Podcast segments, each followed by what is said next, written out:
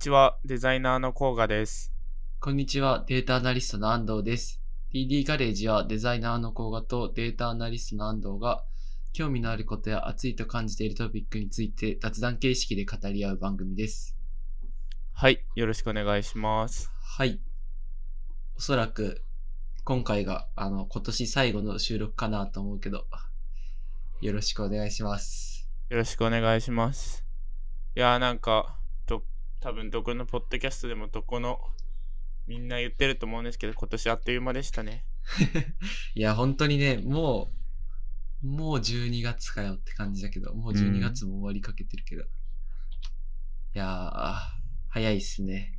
いやーそうですね。なんか、なんか今年の初めは、今年の年末くらいにはもう海外行けるかなっていう話をしてた気がするんですけど、まだあー、そうだったね。ちょい解禁されてはいるみたいですけれども、なんかううんオミクロン株とか出てるみたいで、そうだよまだね。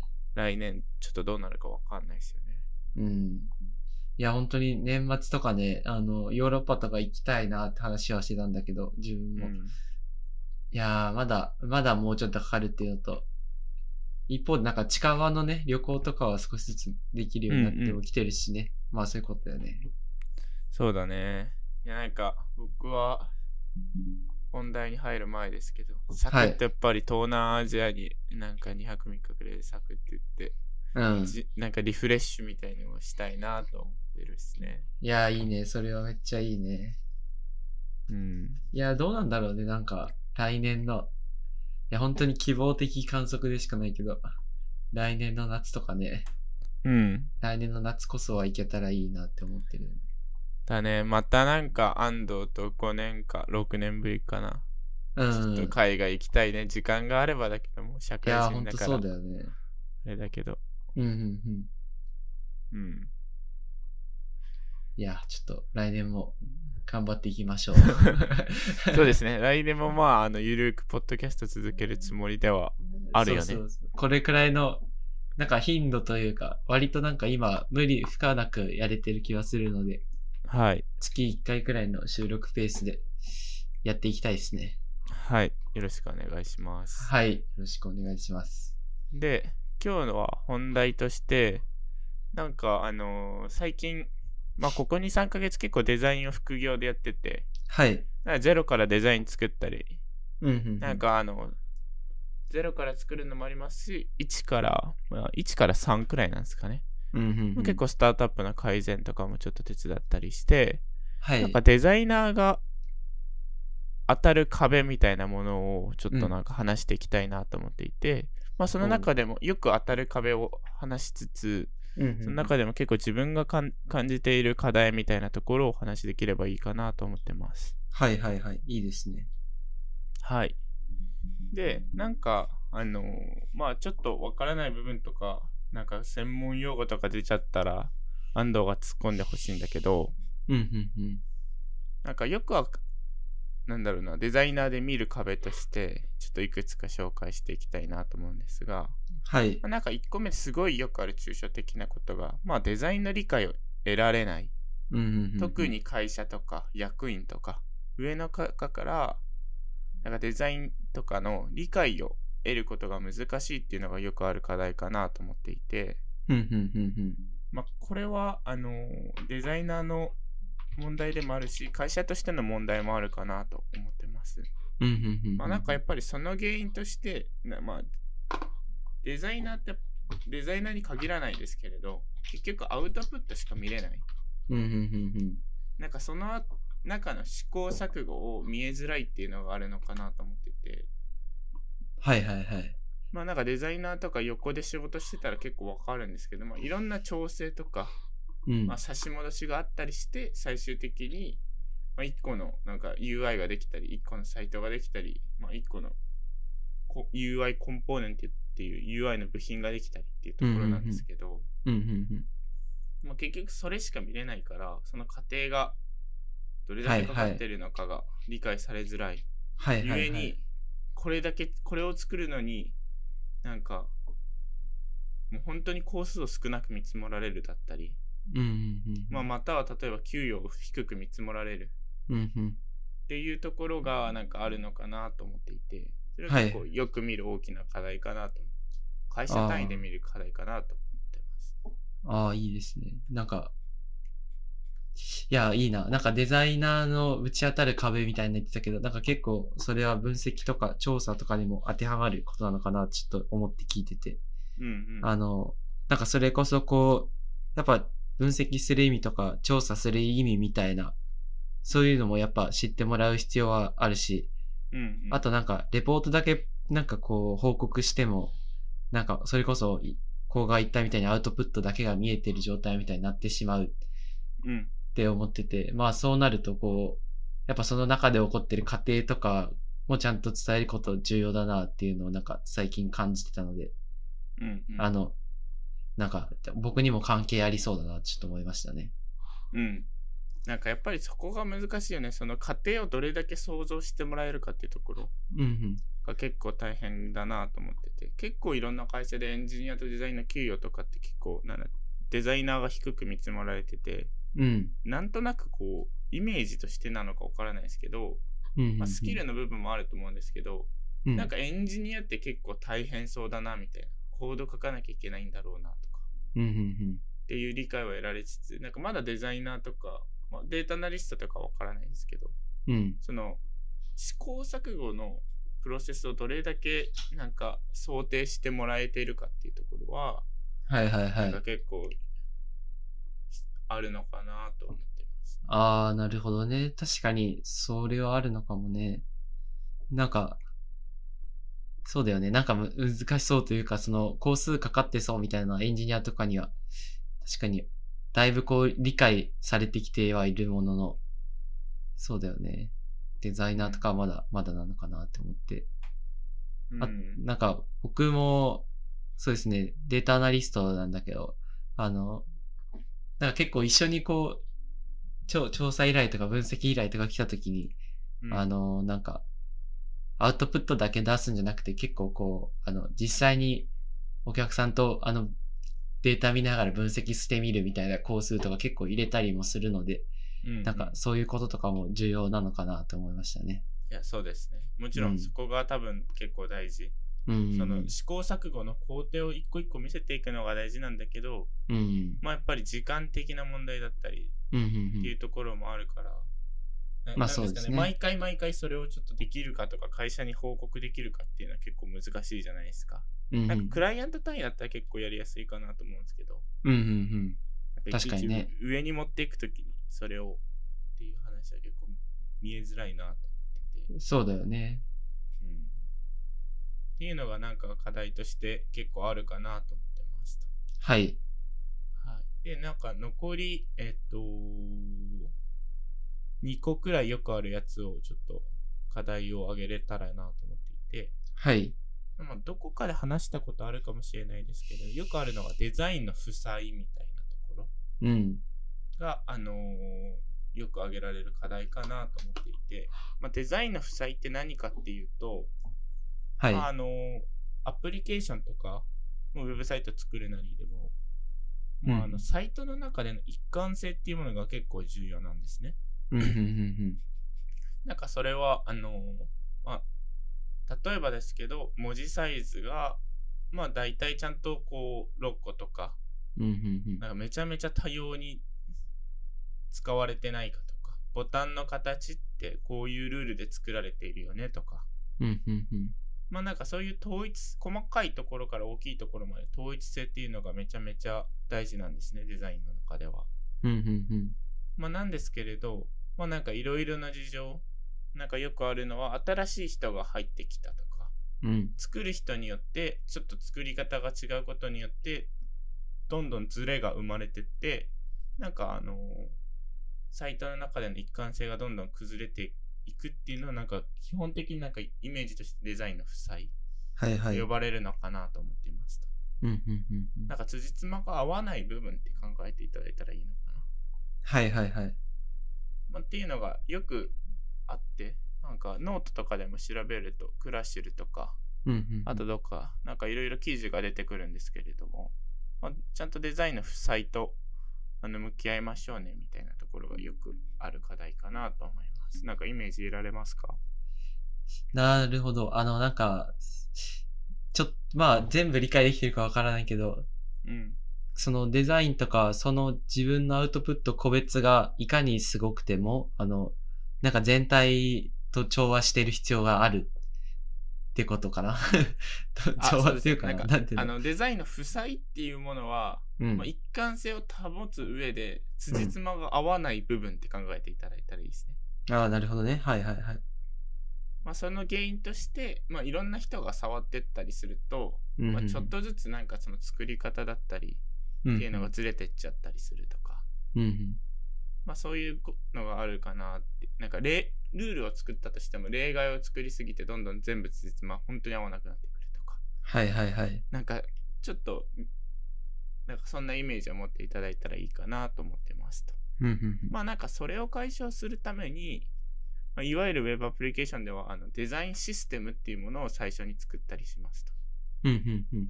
でこれデザインシステムは何何かっていうとデザインにおけるルール。うんうんうん。じゃあボタンの大きさはこうしましょうねとか。色はこれとこれとこれとこれを使ってこういう時にはこれを使いましょうねとか。はいはいはい。なんかもう本当にざっくりのところからすごい細かいところまでなんかどれくらいまで定義するかっていうのは会社によって違うと思うんですが、うんうんある程度こうデザインのルールを作りましょうっていうのがめちゃめちゃ大切ですと。はい、なるほどね。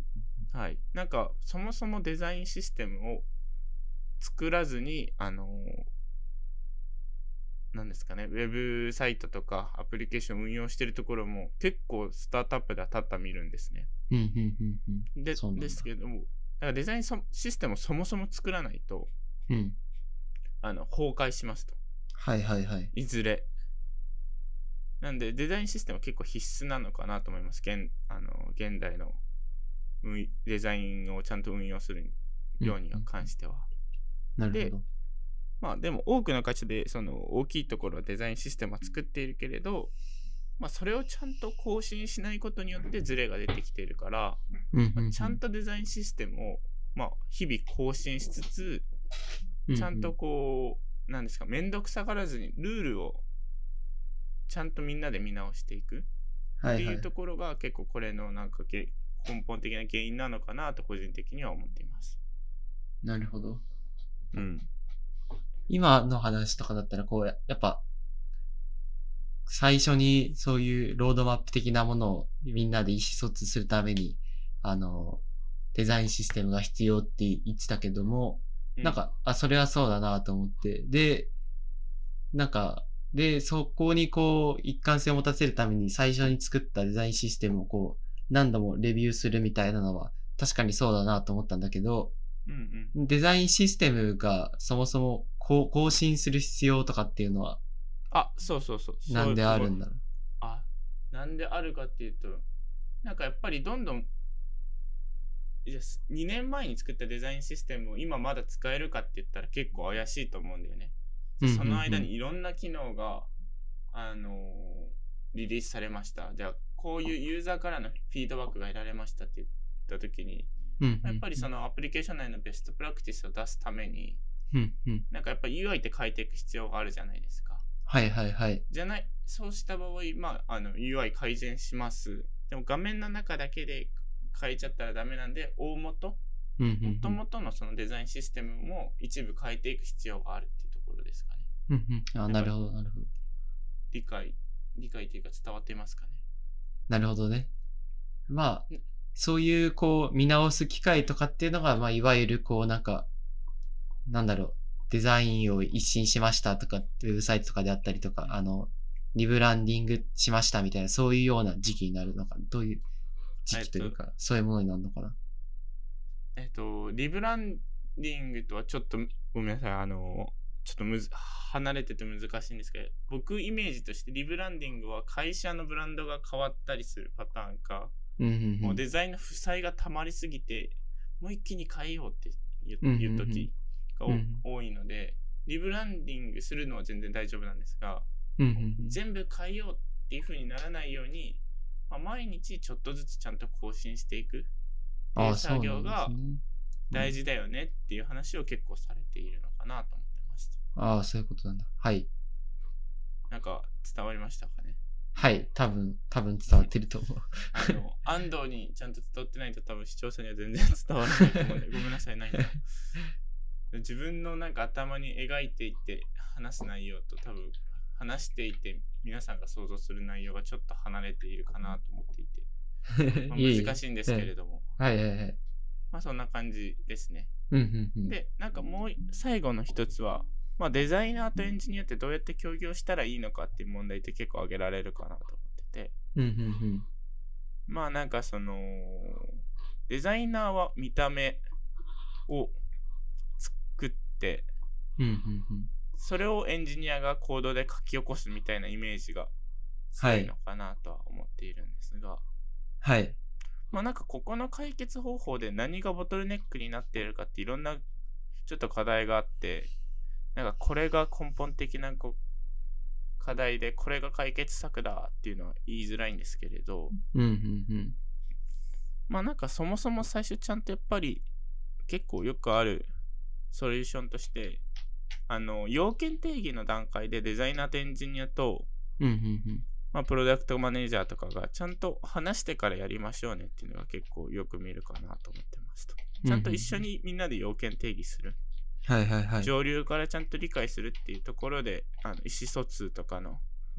情報とか意思疎通とか情報の認識の乖離とか生まれづらいかなっていうふうには思ってますと。うんうんうん。うん。なるほどね。そうだね。で、なんか、あと他にはやっぱりも、まあなんかそこをちゃんとつなぎ込むのがうまいほどプロダクトマネージャーってすごいとは思うんですけれど、うんうんうん。まあ、プロダクトマネージャーに頼らずとも、ちゃんとエンジニアとデザインの、こう、協業をちゃんとしていくっていうところで、なんか最近思うのが、うんあの、Figma っていう僕は、なんだろう、UI 作成、作成ツールかな？はいはいはい。使っているんですけれども、はい。なんかその中でちゃんと、あのーエンジニアを考慮してデザインできるようにどんどん機能がなっていって、なんか細かい機能まで紹介すると。多分マジで意味わかんなくなるんで紹介しないんですが、なんか本当に見た目だけじゃなくて、まあ、うん CSS だったり、うんうんうん。細かいところまでなんかあの、ある程度こうカバーできるようなデザインをできるようになってきているんですね、ウェブ制作ツールで。はいはいはい。なので、なんかそこをちゃんとどれだけこう作り込むかっていうのはデザイナー今後大事だなというふうには思ってますと。うんうんうん。見た目だけじゃなくて、もうちょっとこう、レスポンシブに、あの UI を作ったりっていう感じなんですけれども、イメージとしては。はいはいはい。まあ、あとちゃんと、あのーデザインシステムだったり、なんかそういうところを、あのーそれはエンジニア側でもちゃんとこう、設定していくとか、うんなんか本当。に、結構本当に業務上の話にはなるんですけれど、結構うんツールが発達してきたんで、ちゃんとツール使い込むっていうところは、意外とデザイナーとエンジニアがシームレスにつながれるのかなというふうには思ってます。ああ、なるほどね。はい。まあ、あとはやっぱり、なんですかね、これはちょっと、僕あんまりプロダクトマネージャーがいる中ではそんなに働いたことはないんですが、うんうん。まあ、あの、どれだけ条件分岐を作っ、あの、考慮できるかっていうのは結構大事で、うんうんエンジニアってどうしても、こなんか仕事上、いろんな条件分岐を書かないといけないといけないんですよ。うんうんうん。なんかこれを押した時にこうするとか、いろんはない仕様を実はあの詰めないとアウトプットに落とし込めないんですけど、だからデザイナーって本当にそこまで結構考えれてなくて、1画面の中でもいろんな機能を置いてたらいろんなパターンをちょっと作ってあげないとエンジニアって実装しづらいので、はいは。ちゃんとそこの条件分岐とか、うん。なんかここをしたらこうなるっけっていうところの全部理解して、頭、いろんなこうパターンを作ってエンジニアに渡してあげることは大事かなと思っていて、まあ1個目のなんかちゃんと作り込むっていうところ。は、あの、もっとシームレスにつながれるんじゃないかなと思ってますとはいはい。いったところですね。なんかすみません、ちょっと結構、あの、本当に実用的な話にがどんどん含まれてきているかなと思うんですけれど、はい。全然大丈夫だよ。はい、大丈夫ですか？で、うんなんか、僕はそこをなんか意識して、うん。あの結構今まで、そまあ、なんですけど、なんかあの、すみません、ちょっと途切れちゃった。うん。えっと、デザイナーとエンジニアをこう、デザイナーである自分がエンジニアとうまく協業するために、はいはい。なんかこんなことをやってきましたっていうのがあって、うんうん。まああの、本当に簡単ですけど、フロントエンドとかを自分で書いてみるとか、はいはい、はい。マークアップはあの自分でできるようになる。マークアップっていうのは HTML とか CSS。うんうんうん本当。に側だけのところは書けるようになるとか、うんうん。っていうところをやってきたり、まあ、あと他のサイトとか、は UI いのフレームワークとかを結構いろいろ、なんで日々キャッチアップしていく。ああ、ここのサイトのこの部分すごい良いなとか。うんうん。UI フレームワークっていうのは、なんか部品がたくさん揃っているフレームワークで、うんうん。なんか代表的なものにブートストラップとか、はいはいはい。ブラマとか、なんかブートストラップとかは、ウェブをやったことある人なら聞いたことあるかなと思うんですが、まあ、ボタンとか、カルーセルとか、いろんうんうなんその部品単位でいろんなデザインが揃っているものを UI フレームワークと言ってますと。うんうんうん。まあ、そういうものを結構キャッチアップしていって、まあ、いろんなフレームワーク見つつ、ああ、ここ、こういう風に作ってるんだとか、うんうんうん。っていうのを日々僕は勉強して、エンジニアとなんか、これってこういうフレームワークのこれ使ったら実装しやすいですかねとか、ある程度実装工数とかもなんか考えながら、うんうんうん。えっと、デザインするようになってきましたっていうところですね。まあ、うんうん全然できてるかどうかっていうのは微妙ですけれど、そこは意識していますっていうところです。はいはいはい。で、なので、いなんかそこのデザイナーとエンジニアがシームレスにつながれるっていう課題は結構僕の中では、ある程度こうやり方は見えてきたなっていうところではあったんですが、うんうんうん。そこでなんか新しいちょっと壁みたいなところにまあ近年ぶつかっているかなと思っていて、はいはい。えっと、既存のものをなんかこう見すぎていて、めっちゃちゃんと新しいものが多分作れなくなってきてる。ゼロベースでなんか思考が結構しづらいかなと思っていて、うんうんうん。それが自分の中で、あのー課題なのかなと思っていて、うん。じゃあ、例えばですけど、こういう、こう、こういう課題がありますとか、じゃあこういう UI 作ってくださいって言った時に、うん、ああ、多分、これとこれと、こここの中でこういう、なんかち、こういう部品のところをなんかちょっと参照して、どれがいいか比べてみようかなとか、そういう思考になっちゃうわけですよ。うんうんうん。なので、ゼロからユーザーってこう、こういうなんか使い方だよねみたいなところからうまく本来すべき思考ができてないのかなっていうのが、なるほど、まあなん。か自分の中で課題かなと思っていて、まあ、それが求められるかどうかっていうのも結構怪しいとは思うんですけれども、うんうんうん。なんか課題のイメージ伝わりましたか？伝わりました。いやー、そうだよね。なんか0から1とかっていうのが、いやー、どうやって、こう、す、すすごい人とか鍛えてんのかは、うんなんか気になる、気になるなってちょっと思った。なんか最近すっごいたまたまひろゆきさんっていう西村ひろゆきはいはい。YouTube で質問コーナーやって多分もうここ12年すごいそれが流行っていると思うんですがなんかた,、はいたまたま切り抜きでなんかウェブデザイナーってどうですかみたいな質問だったか忘れたんですけどなんかそんな質問をこう見てた時になんかひろゆきが、まあ、知ってるのか知らないのかわからないですけれど奥さんがはい UI デザイナーだったかな。なんかそのやっぱりデザ UI デザインっていうのは結構もうベストプラクティスが見えてきていてあのいろんなアプリケーションであの機能とかはある程度なんかそのとか UI とかある程度固定されてきたよねみたいな話をしてて。うんうんうん。まあ確かにいやそうなんだけど本当にそうでやっぱり Google とかがちゃんとデザインフレームワーク出したりいろんなところがデザインフレームワーク出してきてやっぱりその中でもちょっとの違いはあるけど、じゃあこれってすごい新しいよねっていうのはなかなかそこまでないんですよ。うんうんっうんていうのがやっぱりあって、本当にそれがベストかどうか、最終的にそこにがベストだってたどり着くのかもしれないですけれど、それが本当にベストかっていうのをゼロから考えれてないなっていうのが僕の課題かなと思ってます。うんうんうんなるほど、なるほど。はい。